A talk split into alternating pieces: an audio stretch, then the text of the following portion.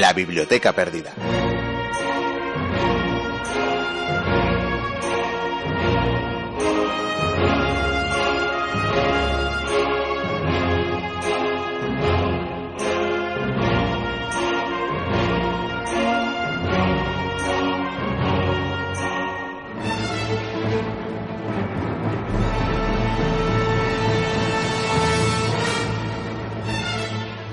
Es curioso ver cómo a lo largo de la historia los seres humanos hemos sido capaces de plasmar en la pared de una cueva o en un lienzo cosas que ni siquiera hemos podido ver.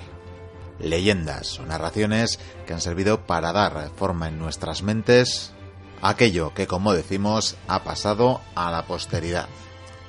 Un muy buen ejemplo de ello nos lo dio el artista, el pintor alemán Alberto Durero, quien hace cinco siglos grabó la que probablemente sea una de sus obras más famosas. Nos referimos, por supuesto, al rinoceronte, un grabado en madera que realizara el pintor basado en una descripción escrita y el bosquejo que había realizado un comerciante de un rinoceronte indio llegado a Lisboa a principios de ese mismo año. Durero, por supuesto, jamás había podido contemplar un ejemplar de este animal. En realidad, ni él ni ningún otro europeo había contemplado desde los tiempos del Imperio Romano un rinoceronte en Europa. Así pues, basándose en el texto al que había tenido acceso, el artista dibujó un rinoceronte imposible, sobre todo por su piel, que había transformado en toda una armadura. Lo cierto es que el rinoceronte indio no duró demasiado, y es que a finales del año en el que Durero lo retrataba, el rey portugués Manuel I, que había recibido el animal como regalo por parte del sultán de Cambrai, lo regalaría a su vez al Papa León X, aunque el sumo pontífice nunca llegaría a ver el animal, y es que el barco que lo transportaba naufragó junto a la costa de Italia. Sin duda, mucha mayor y mucha más larga fue la vida del grabado de Durero basada en la descripción del malogrado animal porque tal fue la fama del grabado de Durero que durante más de dos siglos y medio se convertiría en una representación considerada realista hasta mediados del siglo XVIII. De modo que durante casi 250 años los europeos vivieron pensando que los rinocerontes tenían en efecto toda una armadura.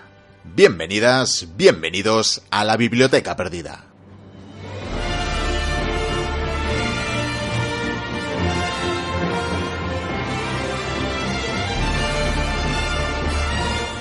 Aquí estamos una semana más eh, dispuestos a afrontar una hora de radio en la que hablaremos de historia, en la que hablaremos de esto que nos apasiona y en la que esperamos que nos acompañéis gustosos.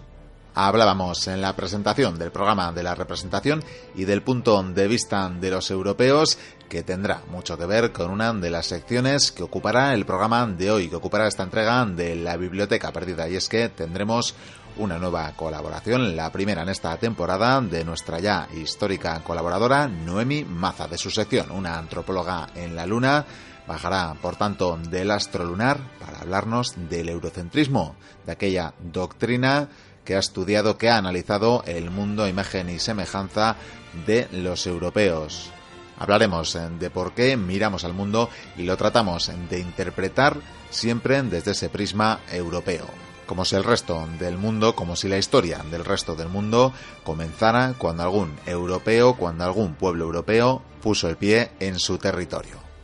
No será, sin embargo, el único ingrediente del programa de hoy, es que el plato principal será un monográfico sobre el malogrado rey Sebastián I de Portugal, llamado también el deseado este monarca resultó fundamental para la historia de su pueblo y no desde luego del todo para bien y es que en una aventura alocada tratando de expandir sus posesiones por el norte de África truncaría no solo su vida sino la de la flor nata de la nobleza portuguesa con el consiguiente resultado de la anexión del reino portugués a la corona española que ostentaba en ese momento Felipe II.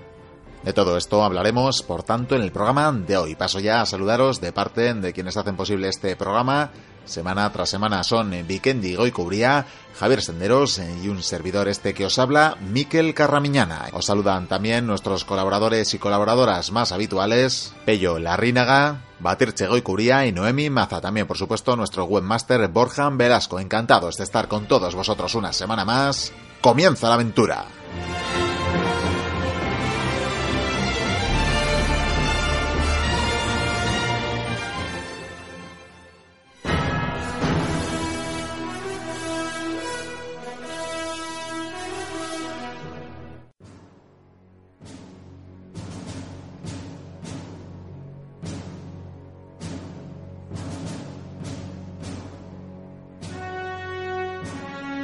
Avanza el programa, seguimos hablando de historia y vamos a comenzar ya el anunciado monográfico en el que nos trasladamos al siglo XVI para hablar eh, de un tiempo épico, de un tiempo donde grandes imperios eh, se gestaban y donde la hegemonía mundial estaba muy cerquita y se dirimía entre fronteras no tan lejanas. Y vamos a recibir ya al señor Viquén de Goicuría. Bienvenido. Muy buenas, caballero. Muy buenas a todos los oyentes. Miquel, este palacio es impresionante.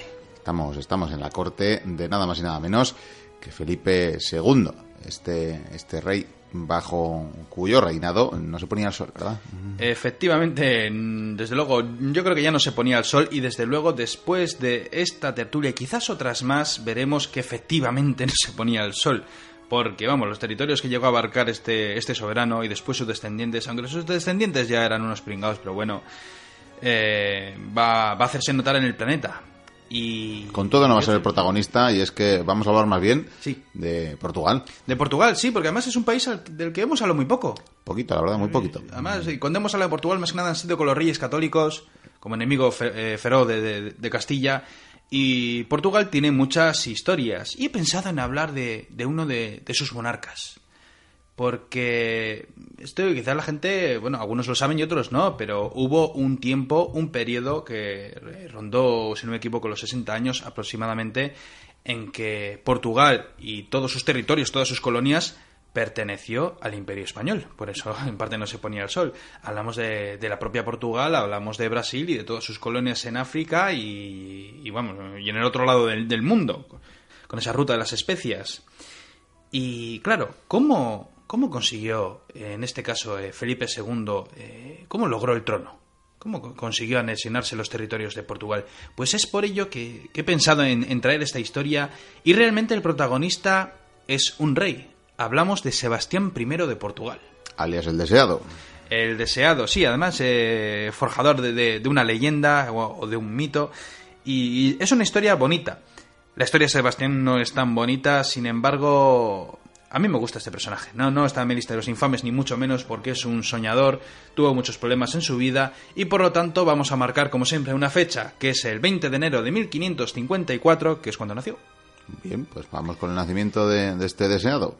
Sebastián de Portugal, como bien he dicho, nació en esa fecha y llegó al trono nada más nacer. Bueno, eh, iba a tener regentes, pero tú dirás, ¿por qué llegó al trono nada más nacer? Pues porque su padre murió dos semanas antes de que su hijo naciera, antes de que naciera Sebastián.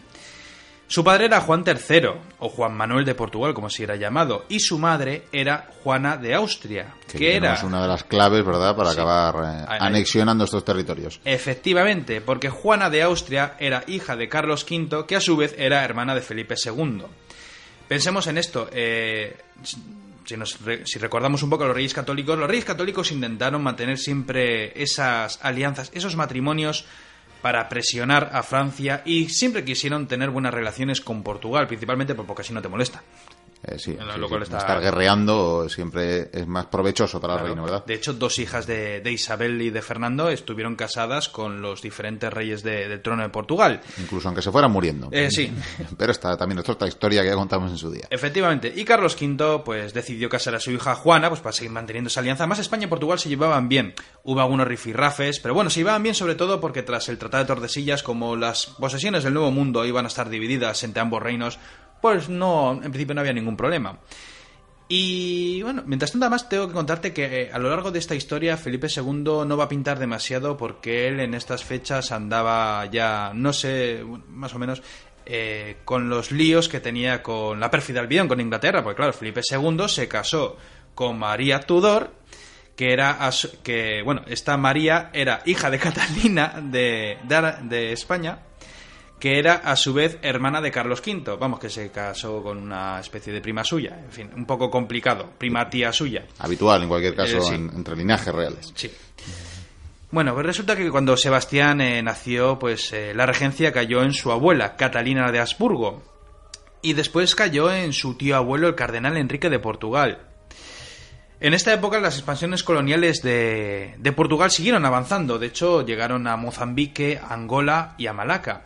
Portugal no es que tuviera un ejército de tierra espectacular ni mucho menos, sin embargo tenían los mejores barcos, los más punteros, los más modernos del mundo, que por cierto de esos barcos hablaremos mucho más adelante. Que no olvidemos que al menos dos tercios de sus fronteras eh, lindaban con el mar y por tanto pues mm. eh, se abrían al mundo, ¿verdad? Sí, hombre, además todo esto viene a raíz de Enrique el Navegante, que es otro personaje que, del que podríamos hablar eh, en otro programa, pero vamos allá.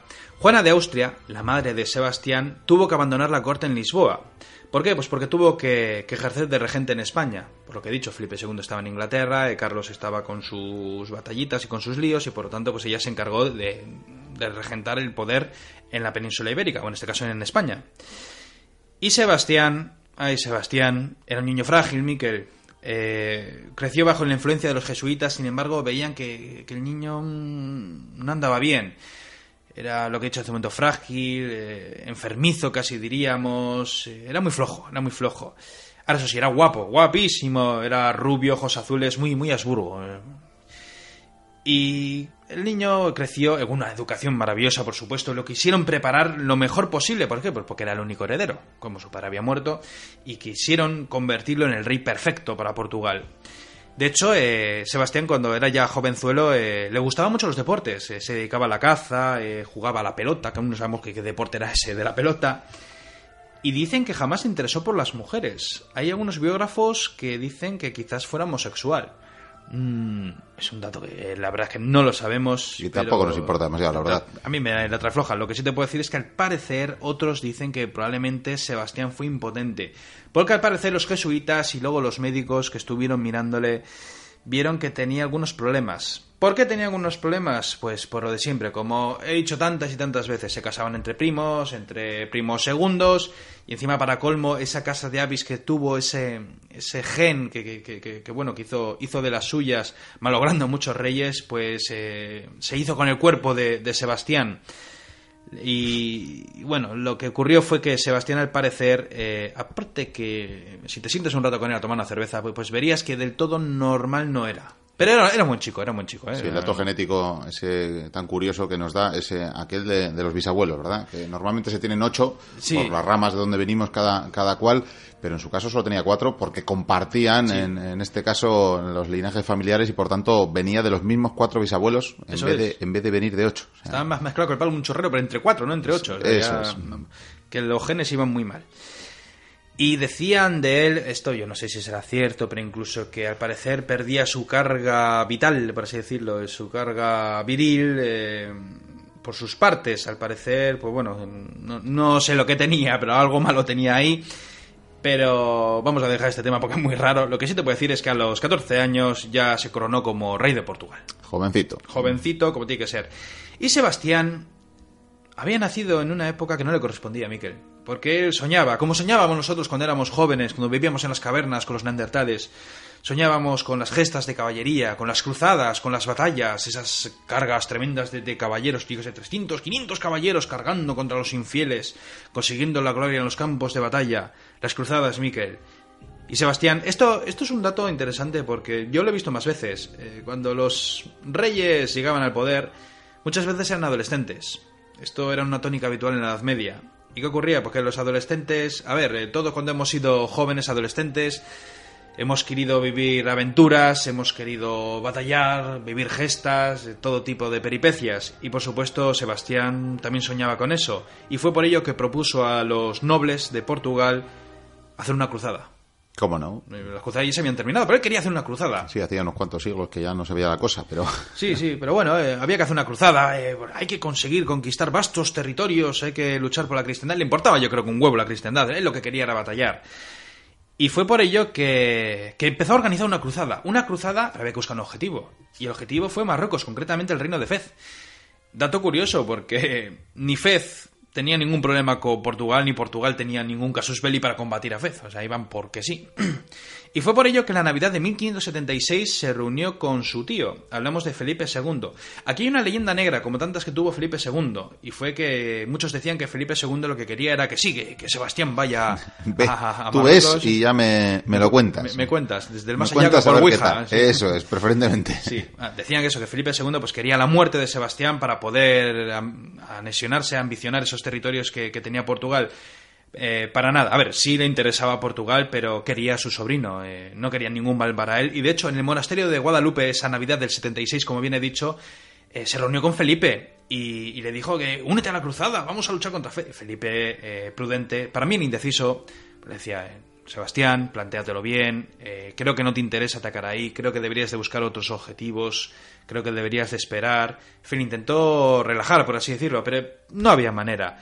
Y fue por ello que Felipe dijo, bueno, pues te voy a ofrecer una pequeña ayuda, pero no me pidas más porque yo estoy en guerra con todo el planeta.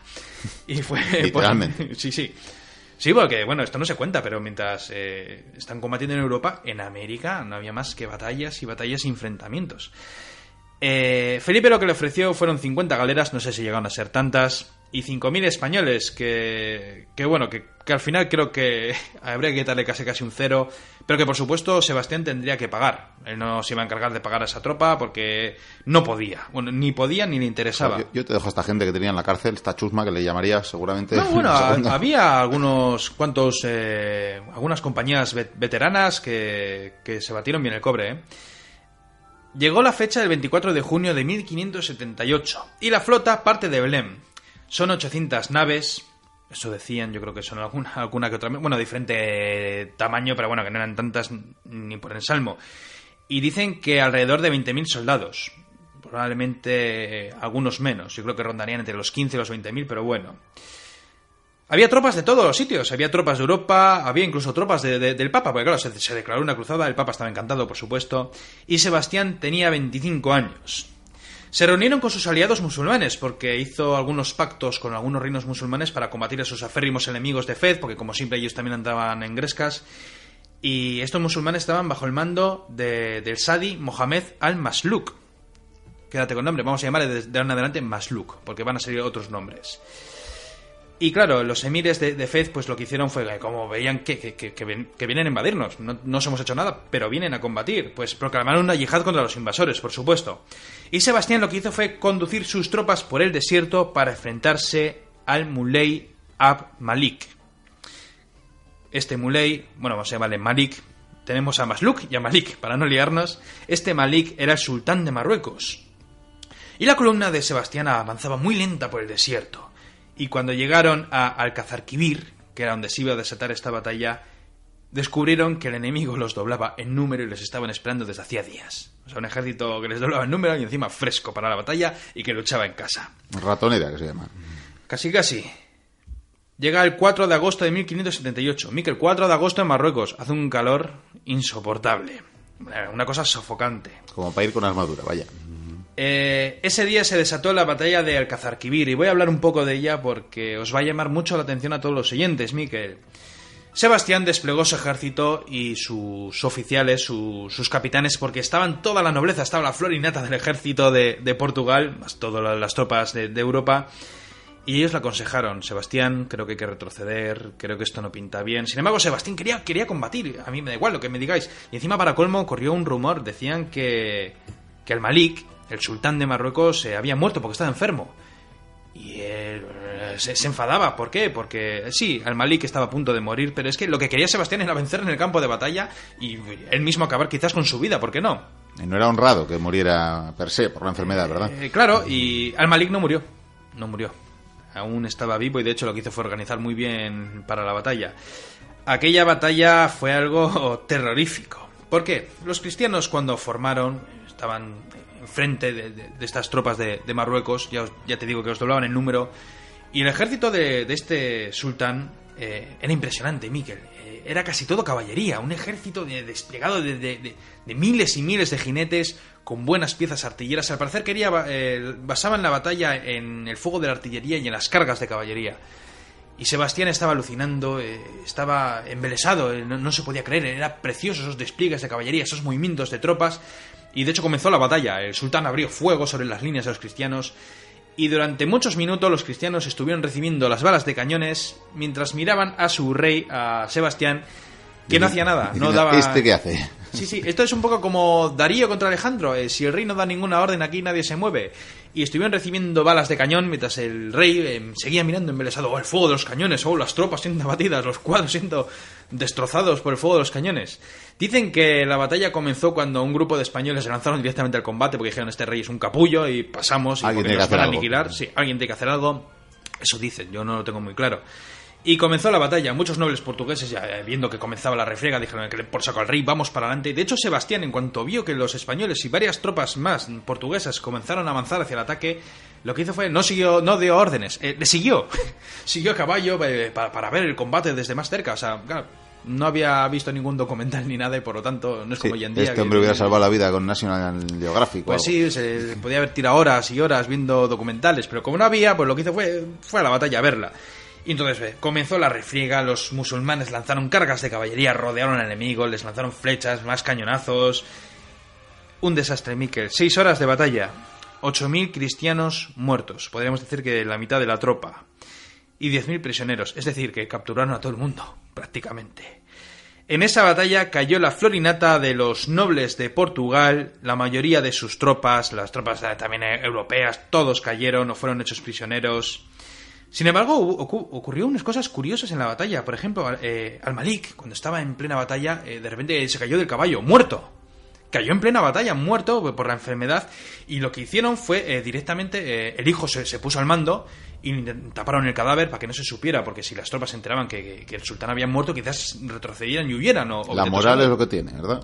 Sí, por lo tanto, Al-Malik murió en la batalla. Sin embargo, Ma- Masluk, el aliado de Sebastián, eh, también, también, al parecer, cuando huía de la batalla fue, fue atrapado en un arroyo o algo similar y, le dieron muerte también, fue, fue lanceado. Y aparte de, de los nobles que cayeron, eh, resulta que, que Sebastián no aparece. No aparece, no aparece. Hay quienes dicen que, que Sebastián murió en el campo de batalla. Los más decían que había desaparecido. Y aquí comenzó la leyenda. Por supuesto, estos 10.000 prisioneros eh, había que pagar un rescate para recuperarlos. Y lo que hizo, eh, bueno, la regencia que, había en Portugal fue gastarse todo el tesoro, el poco tesoro que les quedaba, porque esta expedición fue carísima. Lo gastaron en recuperar esos prisioneros, además con la esperanza de que entre ellos estuviera Sebastián, quizás. Eh, no, no estaba.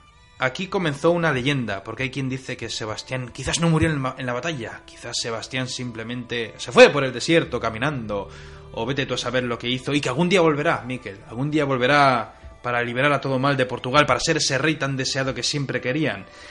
Y claro, esto fue una catástrofe para Portugal. Pero la mayor catástrofe, aparte de, de perder esas miles de, de- vidas, serían los siguientes acontecimientos que cambiarían la historia de este, del país luso.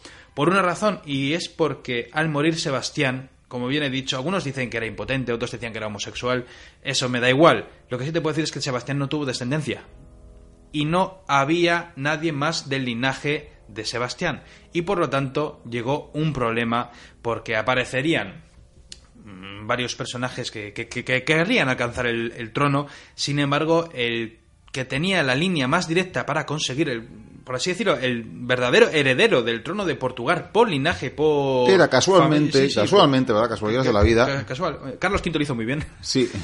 era Felipe II. Sin embargo, como veremos, eh, esto no iba a ser fácil porque aparecerían, aparecería en este caso un personaje, el prior Crato, que hablaremos del otro día, que lo que haría sería tomar el trono de Portugal a todo correr y esto, por supuesto, traería una guerra corta contra Portugal y luego a su vez traería un conflicto que sería la batalla naval más grande del Atlántico con naves que no estaban impulsadas por remos. Sin embargo, eso es otra historia, así que nos quedamos con la leyenda de Sebastián de Portugal.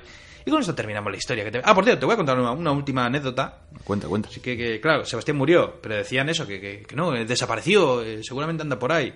Y entonces, claro, ¿qué hizo la gente? Hacerse pasar por Sebastián. Al parecer dicen que media docena de, de personajes se hicieron pasar por Sebastián para ver si colaba y se quedaban con el trono de Portugal. Eh, bueno, ¿qué te voy a decir de estos personajes? Porque nadie se lo creyó. Alguno, con algunos dudaron. De lo mismo, alguno era de verdad. Sí, porque igual, igual Sebastián se volvió en una chalupa o nadando, ¿por qué no? Igual, y... igual llegó al reino del Preste Juan, de hecho, eh, nunca se sabe. Nunca se sabe, pero incluso dicen de un pastelero. De un pastelero, no sé si de Valladolid, que, que intentó hacerse pasar por Sebastián. Por supuesto, le descubrieron que no era él y lo mataron. Por cierto, lo, lo mataron. Todo tu acento portugués es muy malo. Deja el intento, que no... Pues sí, y, y bueno, hay que, hay que dar la historia. Y dicen que, que Portugal sigue esperando, por supuesto, hoy en día a su añorado rey, aunque yo creo que ya no lo esperan tanto. Pero bueno, es una historia muy bonita, es una leyenda, y a mí estas cosas, como siempre, me, me encantan. Bueno, pues ya que estamos eh, aquí Sí. en esta en esta corte de Felipe II, si te parece, vamos a hacer ¿De qué? Un, pues, un intento.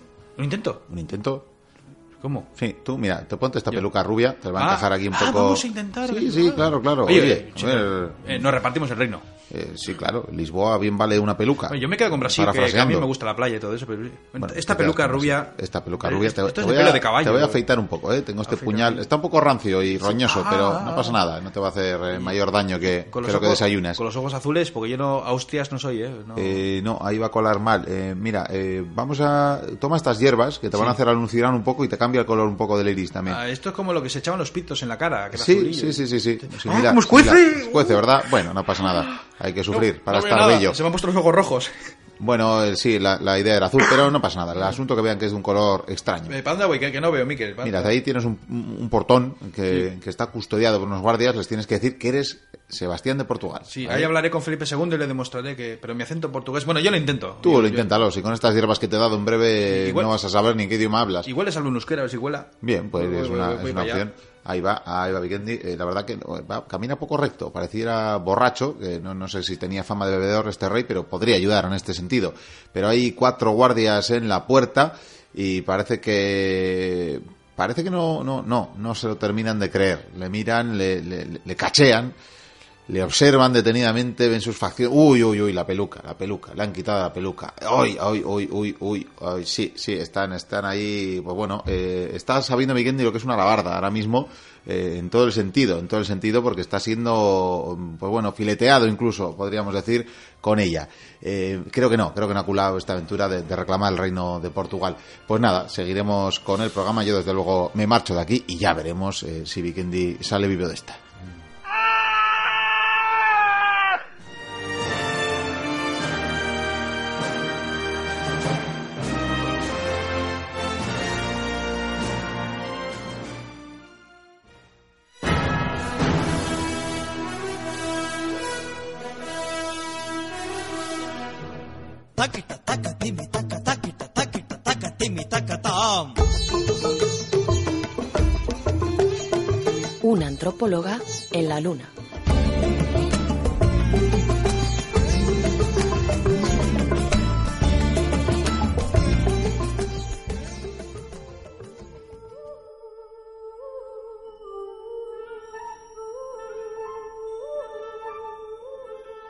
Nos adentramos en la epopeya de la humanidad y lo hacemos a través de una de las secciones veteranas de la Biblioteca Perdida.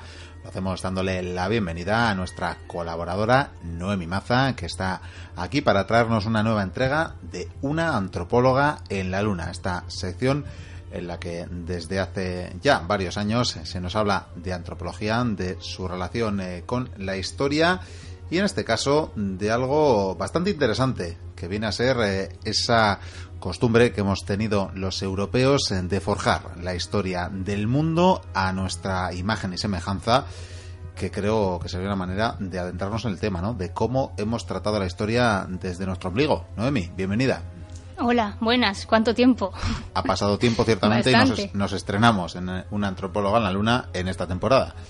Y sí, eh, como dices, eh, traigo pues eso, el tema del eurocentrismo en la historia, en la historia entendida como la materia. Es decir, en todas las instituciones educativas, eh, la historia que nos enseñan y la que aprendemos es eh, eurocéntrica. Y eso que nosotros llamamos a esta historia historia universal o historia mundial. Y es curioso porque de universal no tiene nada. Tiene incluso ejemplo gráfico, ¿no? Por, por lo pronto, el mapa con el que la mayoría de personas que cuando menos hayamos estudiado en las últimas décadas hemos usado mapas que realmente ocultan incluso el tamaño de los países, ¿no? Sí, ese es otro debate que se da, que es el, el tema de lo que dices tú.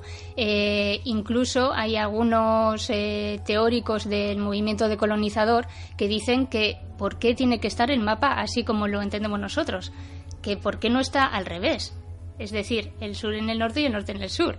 O sea, si lo entendemos bien, o sea, si lo pensamos, eh, nos damos cuenta de que eh, el mundo está en, en el universo que no tiene por qué estar ni del derecho ni del revés. O sea, y- Es algo arbitrario, vamos. eso es, eso es una inventada realmente. Y luego, bueno, está el tema de lo que dices tú, el tamaño de los continentes y, y, bueno, todo eso. Eh, creo que en, en algunos lugares de Asia el mapa mundial eh, en, las, en las instituciones educativas eh, se muestra al revés. Por lo menos he visto alguna foto en la que se muestra al revés. O sea que bueno, es algo también para, para pensar. Pero, pero bueno, yo me voy a centrar un poco, pues cómo eh, aprendemos aquí la historia, ¿no? Es decir, el esquema que tenemos aquí de la historia universal, ese esquema tan repetido que es, pues, eh, la, historia antigua, la Edad Media, la historia moderna, bueno, que nos dicen que la historia antigua, pues, es Grecia y Roma, ¿no? Que sería más o menos como como el eh, bueno la base ¿no? de nuestra historia Eh, después bueno cómo se cae Roma cómo se descubre América que es No, otro no le digas a nuestro compañero Vikendi que Roma ha caído, porque probablemente no se Sí. lo crea y le puedes causar un trauma en todo caso. Sí, pobrecillo, no. bueno, eso también del descubrimiento de América tiene tela. Eh, luego, bueno, pues la revolución industrial, la francesa, o sea, es, todo este esquema, es- eh, este esquema está eh, basado en Europa, o sea, es- está englobado en Europa. No, no, aquí me pregunto yo dónde están los demás continentes, dónde está eh, el continente americano, ¿no? O sea, los aztecas, los mayas, si acaso se, se estudian un poquito así por encima por el tema de la colonización, ¿no? Del descubrimiento, como he dicho antes, es, eh, pues, descubrimiento entre comillas, claro. Eh, de América, pues, pues se habla un poco de, de aquellos salvajes que existían antes de que llegara Colón pero el del continente pues eh, asiático de China de, de, África no se no se estudia nada ¿no? en esta historia que llamamos universal. Es más hay un eh, filósofo que se llama Enrique Dussel que es muy muy conocido en lo que he comentado antes que es el movimiento decolonizador y luego voy a hablar un poco más de esto.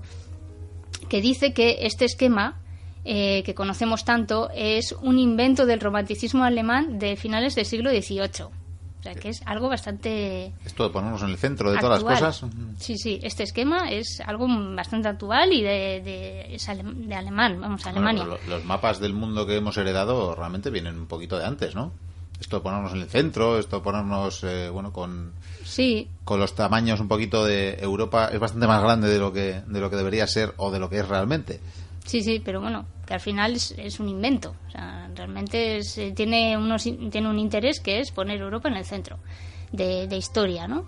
De la historia. Claro, aquí podemos decir, eh, vale, realmente a nosotros nos viene bien estudiar la historia así, porque mm, como somos europeos, pues ¿cómo tenemos que estudiar la historia? Pues de Europa, ¿no? O sea, ahora no, no, no nos vamos a poner a estudiar eh, la historia de, Oceanía, porque a mí eso no me, no me incumbe, ¿no? O sea, podríamos, si somos demasiado pragmáticos, podríamos pensar de esa manera. Es una pena, pero bueno, pues sí, siendo pragmático se puede pensar así.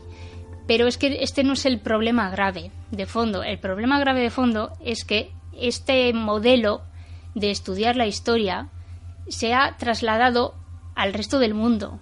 Es decir, en África, en, Latinoamérica, se estudia de la misma manera la historia, con Europa en el, en el centro.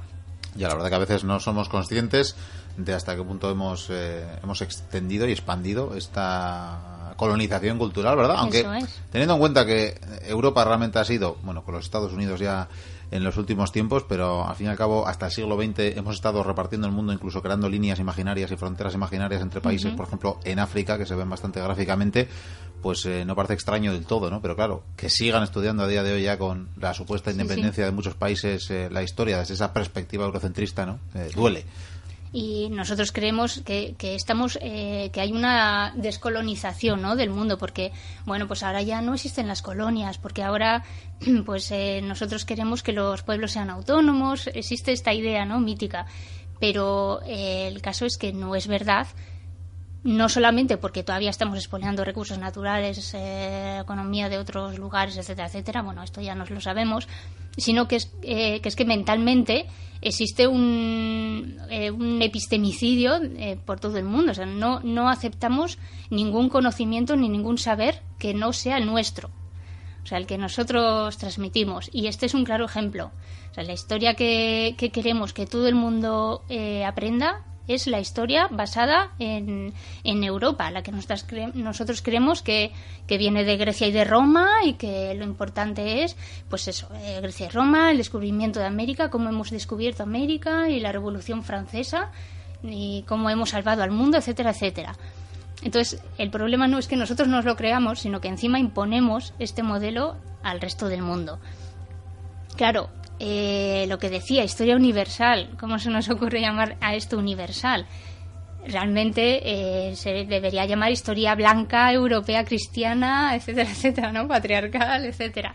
Porque no solo no aprendemos de, de las historias de otros continentes, de otros lugares del mundo, sino que es que tampoco hacemos ningún caso a historiadores de otros lugares, de otros continentes, historiadores africanos, eh, latinoamericanos, chinos, no tenemos ni idea de, de ninguno, ya no digamos historiadoras.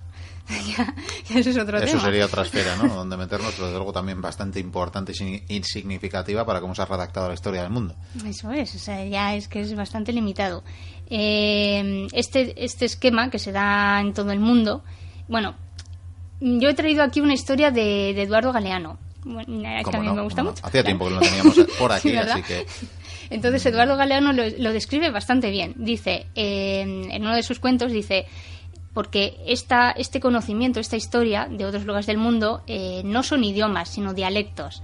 Eh, no hacen arte, sino artesanía. No hacen cultura, sino folclore. O sea, es, es, eh, la manera que tenemos nosotros de pensar eh, la- los saberes de- del resto del mundo, de otros lugares del mundo, que no hacen ni cultura, sino folclore, etcétera, etcétera. O sea, no, no nos lo tomamos en serio. O sea, no es algo que, sea importante. Lo importante es lo nuestro. Lo científico, lo, lo objetivo, lo neutral, la verdad, es lo nuestro.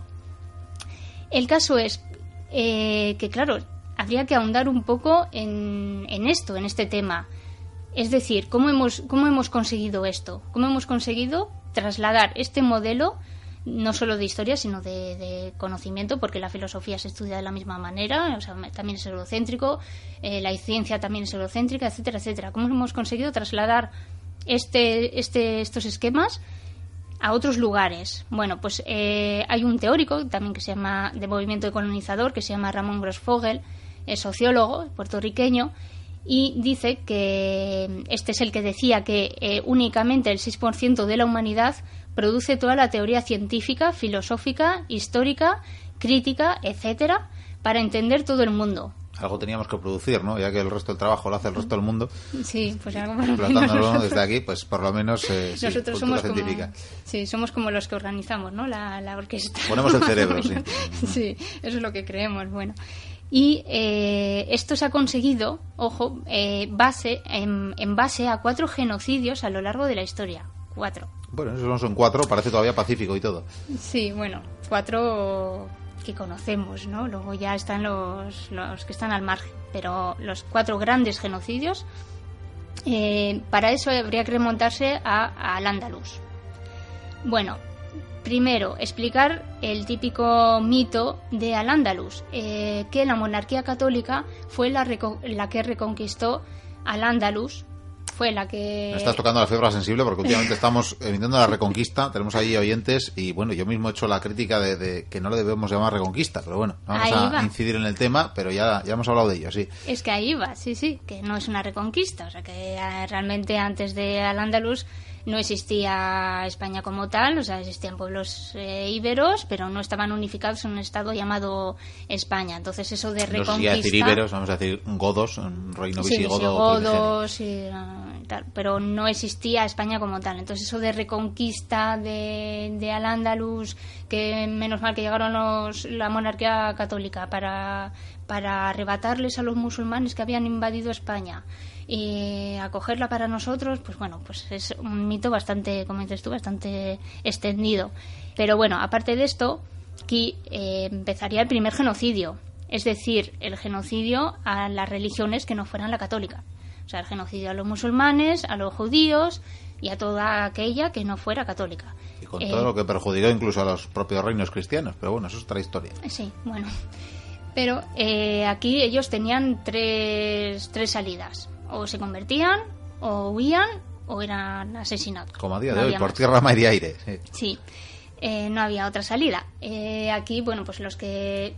Mira, esto es otra cosa que, que acabo de conocer hace poco, eh, que dicen que, bueno, he leído por ahí, no sé si será verdad, si alguien lo sabe, pues que me lo explique, que eh, los que los musulmanes que se convirtieron en esta época a, eh, al catolicismo son los, llamar- los llamados mercheros. Yo pensaba que los mercheros eran los, los que eran medio payos, medio gitanos. Y, he leído por ahí que no, que realmente la palabra merchero es mm, todos aquellos eh, musulmanes que se convirtieron al catolicismo en esta época. No sé si será verdad, pero bueno, yo ahí lo dejo. El caso es que, bueno, pues muchos se convirtieron al catolicismo, otros tuvieron que huir, y aquí viene otro mito, que es el eh, mito de que los musulmanes y los judíos siempre han tenido conflictos o siempre han sido hostiles entre ellos. No en Al-Ándalus, desde luego. No, en Al-Ándalus para, nada que no. Eh, los judíos eh, se tuvieron que marchar, pues como los musulmanes. Eh, muchos se marcharon, pues por ejemplo, al, al norte de África y allí los musulmanes eh, los judíos convivieron. mm, No digo pacíficamente, porque bueno, ahí igual habría otro mito, igual que en Al-Ándalus, que dicen que lo- todas las religiones convivían pacíficamente mm, bajo un arco iris mm, felices y contentos. Hubo no épocas, sé yo. vamos a dejarlo ahí, hubo épocas. Hubo, Hay otros hubo que mejores que y peores gobiernos al respecto. Ya, eso no sé, no sé hasta qué punto vi- convivían tan bien y tan felices. Pero el caso es que convivían. O sea, no, no pasó lo que pasó luego en la monarquía católica. Cuando los judíos fueron, fueron expulsados de, del- de la monarquía católica de España y llegaron al norte de África con, con los musulmanes, los musulmanes les recibieron. Y tampoco hubo ninguna clase También, de matanza. también le recibió el Papa de Roma, hay que decirlo, que era español por otra parte, pero bueno. Bueno, pero por lo menos recibían, ¿sabes? No había ninguna matanza ni ningún genocidio, ¿no? Y, y esto ocurrió lo mismo en Palestina. O sea, cuando llegaron los judíos eh, de fuera a Palestina, también les recibieron. O sea, que es que esa idea de que siempre se han llevado mal por naturaleza es, es totalmente incierto. Eh, bueno, después de este, de este inciso, eh, bueno, pues decir que, que, bueno que esta sería la- el primer genocidio, ¿no? Eh, genocidio a todo lo que no fuera la religión católica. Después, bueno, pues viene la historia de la empresa de las Indias, ¿no? De Cristóbal Colón, que bueno, pues viendo que, que estaban ahí crecidos, ¿no? Que estaban ahí eh, pues que pensaban que podían conquistar ya todo el mundo, bueno, pues Cristóbal Colón eh, eh, bueno, pues eh, visitó a, a los reyes católicos y, y les preguntó a ver si no podía marcharse a, descubrir nuevas tierras. Aquí hay otro mito que se dice que eh, realmente en aquella época no se sabía que existía un otro continente llamado América, que bueno, no América es, otro- sí. es un invento, pero bueno, se creía que realmente si zarparían por los mares lejanos iban a caer, en- a caer en una especie de precipicio con, con barco y todo y que qué valiente era Cristóbal Colón. Bueno, pues es, es otro otro mito, o sea, realmente Cristóbal Colón tenía mapas, tenía mapas donde figuraba Tenía, tenía bastantes certezas y, Ese nuevo y la propia iglesia realmente tenía incluso figuras religiosas con un orbe en la mano Sí. Que expresaba claramente que, que daban y aceptaban que, que la Tierra era redonda y que por tanto ciertamente no iba a caer en abismos No. el señor Colón, que en, su- en sus palabras y en su teoría y en su venta a los reyes católicos, después de habérselo vendido a otros reyes como el de Portugal, por ejemplo, lo que estaba ofreciendo era una ruta alternativa a las Indias. Sí, sí, sí, sí, y él sabía lo que hacía. O sea, mm, sí, ojo, no Hay quien sabe que sabía valentía. mejor todavía lo que, lo que hacía de lo que se ha podido trasladar a la historia, pero eso ya es más tema. eh, cuestión de sección de los misterios, así que ya hablaremos con nuestro vampiro para que nos hable de ello. Sí, sí, eso ya es bastante conocido. Bueno, que antes de, de ellos eh, estuvieron los chinos, los africanos, los vikingos, sea, los indígenas de... Y los vascos, no olvidemos de los vascos. ¿es ¿verdad? Sí, en- Cuando menos en el Terranova. norte, sí, sí. Entonces, bueno, pues, pues son otros mitos que, bueno, que realmente es- estas cosas a mí por lo menos me las han enseñado así en, en la historia. En, bueno, en la materia historia en, en el colegio ni en el instituto. Entonces, bueno, pues eh, parece que lo sabe todo el mundo, pero no. Cuando llegaron a, a este continente, bueno, pues se encontraron con los indígenas y ya sabemos este... Bueno, indígenas, eso también es una palabra que no me gusta. De indios, como, decían ellos, ¿no? Que- pero sí, pueblos Sí, originarios bueno, es una palabra preciosa y más Sí, precisa, desde luego. ¿verdad? Entonces, bueno, pues eh, se encontraron con, con ellos y, y, bueno, pues decidieron que, bueno, esta historia ya creo que sí que nos, nos la sabemos, que eran, que no eran seres humanos, ¿no? ¿Por qué? Porque no tenían religión. Y como no tenían, bueno, ellos pensaban que no tenían religión, ojo, porque no era ninguna religión conocida por ellos. Hombre, a Entonces, finales del siglo estaban discutiendo los religiosos eh, cristianos a ver si tenían alma incluso. Eso es, como no tenían religión, no tenían alma. Y como no tenían alma, no eran seres humanos. Bueno, pues aquí que vino las casas, ¿no? Y dijo, bueno, no. Fray eh, Bartolomé, Tienen el amigo, alma. el amigo de, lo- de los indios, Sí. en este caso. Que dicen el amigo de los indios, yo no estoy tan segura Sí, que es- sea es- tan es amigo. discutible porque también. realmente sí tenía sus intereses de aquí vamos a hacer una empresa religiosa, vamos a convertir a todos y, y les vamos a hacer a todos amigos nuestros. Pero bueno, eh, el caso es que bueno, hubo aquí este debate entre las casas Sepúlveda y tal, y bueno, pues al final parece que las casas tuvo razón, bueno, tuvo razón. Se hizo Gan- con la razón. sí. Se le reconoció, tal, vamos. le, le hicieron caso y total que bueno pues no pasa nada porque bueno pues en vez de esclavizar a los in- indios que decían ellos pues nada pues traemos aquí a los africanos y les esclavizamos a ellos otro mito que también a mí me enseñaron por lo menos que, que esos africanos eran esclavos ya eran esclavos en Nacieron sus tierras así, nacieron esclavos, sí, nacieron con cadenitas en las, en las patas pues no no, para nada. Eran personas libres que vivían ahí en sus casas con su familia y bueno, pues se los llevaron a, al continente americano. Bueno, pues ya estamos con el tercer genocidio. O sea, si te das cuenta, el primero era el de el de Al-Ándalus, ¿no? La, la- todo lo que todas las religiones que no fueran católicas. Eh, el segundo era el, eh, los eh, pueblos originarios y el tercero eran los africanos. Eh, aparte del genocidio también sería el epistemicidio, o sea, es decir, el- la- el genocidio de los conocimientos que no fueran eh, propios de, o sea, europeos, vamos, o sea, todos los conocimientos filosóficos, eh, científicos, históricos, críticos, etcétera, Sí, podían ser leyenda, folclore y demás, pero no podían ser desde luego ciencia, ni mucho menos conocimiento es. universal, que es a lo que íbamos, ¿no? pues eso también es otro tipo de genocidio que sería el epistemicidio. Bueno, pues el cuarto, ¿cuál sería? Pues el que contaba Silvia Federici, que esto ya lo, yo ya lo comenté en su día, eh, pues las brujas, las mujeres que transmitían los saberes indígenas europeos, ¿no? Bueno, pues los, los saberes eh, pues eh, originarios de, de Europa, si se podría llamar así. Eh, ese sería el cuarto genoci- genocidio epistemicidio, ¿no? Entonces, bueno, pues ahí tenemos los, los cuatro genocidios. ¿Qué quiero decir con esto? Pues eso, pues a lo que venía desde el principio. Esta idea filosófica de Descartes, de yo pienso y luego existo, viene. eh, bueno, aquí también hemos visto que cómo se relaciona el, el capitalismo con el racismo, con la expoliación de los recursos, con el genocidio. O sea, aquí es cuando empezó toda nuestra idea de, del capitalismo y de cómo podemos eh, llevárnoslo todo, ¿no? Y cómo incluso eh, nuestra verdad es la única verdad. El, tema este de yo pienso luego existo de, de Descartes lo dice claramente. Yo pienso, yo soy una persona eh, autónoma, independiente, no necesito a nadie a mi alrededor, todo eso que, dicen que eh, los seres humanos somos interdependientes no es cierto. Yo no necesito a nadie mientras piense por mí mismo. O sea, esa idea de eh, tenemos que ser autónomos e independientes, no necesitamos a nadie, no necesitamos de los cuidados, no necesitamos de, de la cultura, incluso, de, los saberes ancestrales tampoco. Simplemente con que yo sea una persona racional, neutra, objetiva, científica, etcétera, etcétera, es suficiente. O sea, todo lo demás no me sirve. O sea, todo lo subjetivo, si una persona eh, me habla de sus emociones, de sus sentimientos, no me vale. O sea, lo importante son los datos, lo, lo cuantitativo, no lo cualitativo. O sea, lo subjetivo para mí no me sirve. Entonces, todo esto viene de, de- todo este epistemicidio que se ha ido forjando a través del- de la historia, ¿no? A través de todas estas matanzas es una manera de, de descalificar pues bueno pues otro eh, cualquier otra forma de, de pensamiento contextualizado o situado Eh, claro situado fuera de, de lo que he dicho antes no de la historia o del conocimiento del blanco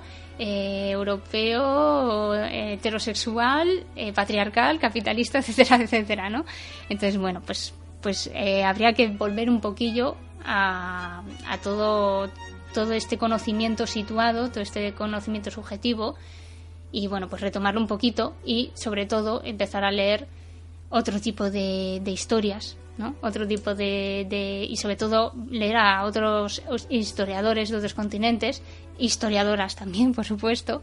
Pues, eh, por ejemplo, yo he traído aquí algunos nombres. Está en Senegal Cheikh Anta Diop, eh, que es eh, bueno su teoría se puede ser discutible o no pero eh, él afirma que el Egipto antiguo es negro es negro o sea es, eh, es africano viene de los bantúes de África Eh, luego también tenemos a Julieta Paredes que es aymara que, que, bueno que es eh, buenísima en cualquier en- bueno en internet en cualquier vídeo podéis escucharle que es muy buena. Luego está Fátima Mernisi que es eh, socióloga. Está Enrique Dussel que, que bueno que Enrique Dussel fue eh, eh, bueno es eh, entra dentro del movimiento decolonizador lo- lo- este movimiento decolonizador eh, dice que la colonización, lo que es, es lo que hemos comentado antes, la colonización todavía existe, no solo sobre los recursos naturales, las riquezas de otros países, sino también sobre, sobre la mentalidad, ¿no? Y bueno, Enrique Dussel es, eh, creo que es puertorriqueño y creo que es filósofo. Eh, Boaventura de Sousa Santos, también, él es el que habla del epistemicidio. Bueno, hay un montón de historiadores que, que cuentan cosas muy. Bueno, desmontan toda la historia. O sea, ponen la historia pata- patas al revés. Pues ¿no? vamos a recomendar desde luego a los oyentes que visiten y, y lean a estos eh, y a estas otras historiadoras que supongo que además, y vamos a hacerte esta pequeña publicidad ya que hace tiempo que no vienes, que habrás mentado más de una vez eh, en tu blog, en diferentes artículos, ¿verdad? Que busquen una antropóloga en la luna en Google, que enseguida darán con, con tu blog y, y me imagino que tienen aquí estas referencias y otras más. Sí, sí, ahí están todos metidos. Y bueno, vamos a hacer también, eh, no sé, propósito de enmienda o no sé cómo catalogarlo, pero desde luego también vamos a pedir perdón a, a- la historia, a esa historia universal eh, ficticia, porque probablemente también alimentamos a menudo desde la biblioteca perdida, ¿no? Desde esta perspectiva eurocentrista que tanto nos lleva a centrarnos en la historia pues tanto de la península ibérica como del resto del continente europeo obviando, olvidando, ignorando y a menudo olvidando el resto de historia que desde luego también ha sido parte de esta epopeya que solemos eh, decir que es la humanidad así que qué bien que vengas a recordarnos de vez en cuando que hay que tener otras perspectivas para analizar en lo global esto que se supone que nos apasiona, que es la historia, y que intentamos eh, tratar en la biblioteca perdida. Eso es. Muy bien dicho. Bueno, pues eh, no sé si tienes algo más eh, que añadir a esta, mm, bueno, a esta interesante mm, variable de la historia que nos traías hoy. Pues no, nada más que añadir, más que nada, pues eso, que todo lo que he comentado lo cuenta muy bien Ramón Grossfogel y que, bueno, que yo eh, añadiría que, que, si, que el que todo, todo aquel que quiera saber un poco más sobre esto, que pusiera pues en YouTube o en cualquier lugar de Internet, eh, Ramón Grossfogel, que, que seguramente él lo explica muchísimo mejor que yo y es, eh, es muy buen teórico. Bueno, Pues eh, muchísimas gracias, eh, Noemi Maza, y esperamos eh, pronto la próxima visita de una antropóloga en la Luna. Seguimos con el programa. Hasta la vista.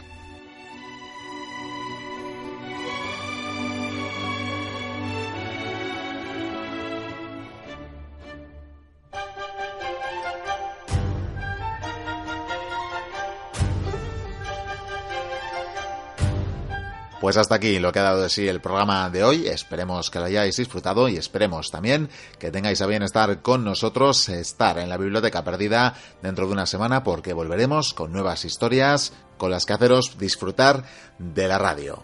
Ya sabéis que podéis hacernos llegar vuestros mochuelos mensajeros y que los recibimos de muy diversas formas, por ejemplo, a través de las redes sociales Facebook y Twitter, también las podemos recibir en los mensajes que se escriben en nuestro podcast en iVoox, también a través de la página web directamente en los comentarios a cada nueva entrada y por supuesto en el correo electrónico info arroba la biblioteca perdida punto info. Ya sabéis que de todas estas vías podéis informaros en www.labibliotecaperdida.info.